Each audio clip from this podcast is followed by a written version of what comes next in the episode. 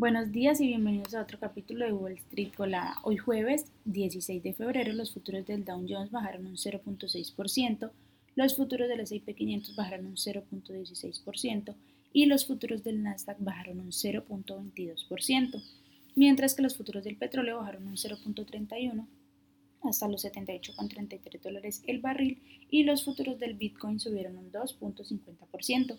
En el calendario económico de hoy a las 8.30 será publicado el PPI, también las solicitudes de desempleo a las 8.30 de la mañana.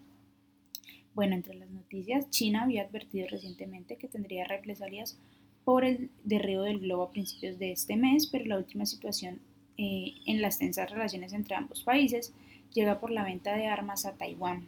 Pekín está imponiendo sanciones a Lucas Martin, que cotiza con el ticker LMT, y una filial de Rayton Technologies, que cotiza con el ticker RTX, al añadirlas a su denominada lista de entidades no fiables, cuyo objetivo es castigar, a las castigar bueno, de cierta manera, a las empresas que ponen en peligro su seguridad nacional.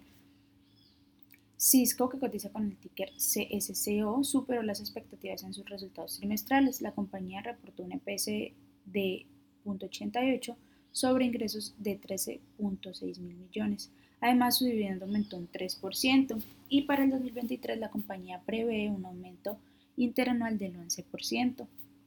Por otra parte, las acciones de Paramount, que cotiza con el ticker PARA, bajaron un 6% en el que tras informar resultados que no cumplieron con las expectativas.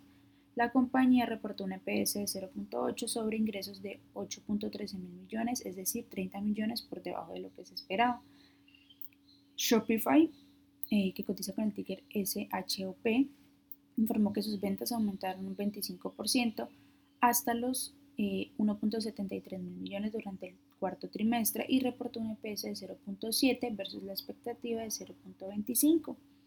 Eh, en otras noticias, las acciones de Roblox subieron un 27% aproximadamente desde el miércoles. estas acciones cotizan con el ticker RBLX tras informar resultados optimistas, los ingresos de la compañía alcanzaron los 899.4 millones, superando las expectativas de 881.4.